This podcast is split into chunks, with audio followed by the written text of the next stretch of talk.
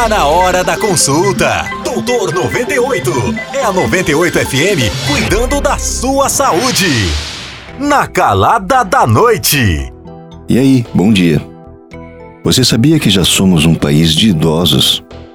Com quase 25 milhões de pessoas vivendo além dos 60 anos, o impacto disso se reflete não somente na sociedade, como no pronto-socorro, com aumento exponencial do número de acidentes domiciliares.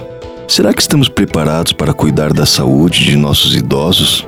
Olha, eu acho que não. Pesquisas revelam que 30% das pessoas acima de 65 anos apresenta pelo menos um episódio de queda ao ano.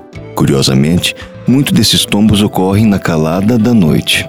Por conta de doenças crônicas, diabetes, pressão alta, incontinência urinária, por exemplo, muitos idosos se levantam sonolentos com a necessidade de ir ao banheiro. Nessa caminhada tortuosa pelo escuro, que pode se repetir várias vezes à noite, acabam perdendo o equilíbrio e sofrendo quedas que costumam causar traumas de cabeça, fraturas e lesões diversas por todo o corpo.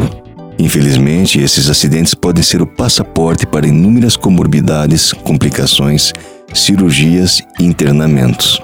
Em poucas palavras, um simples tombo pode significar o início do fim para muitos idosos.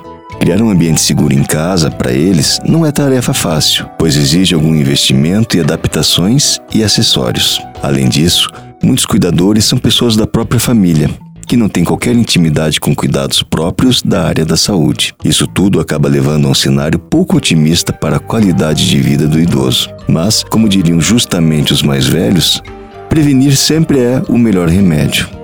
No caso deles, isso nunca foi tão verdadeiro. Pense nisso, se cuida e até a próxima.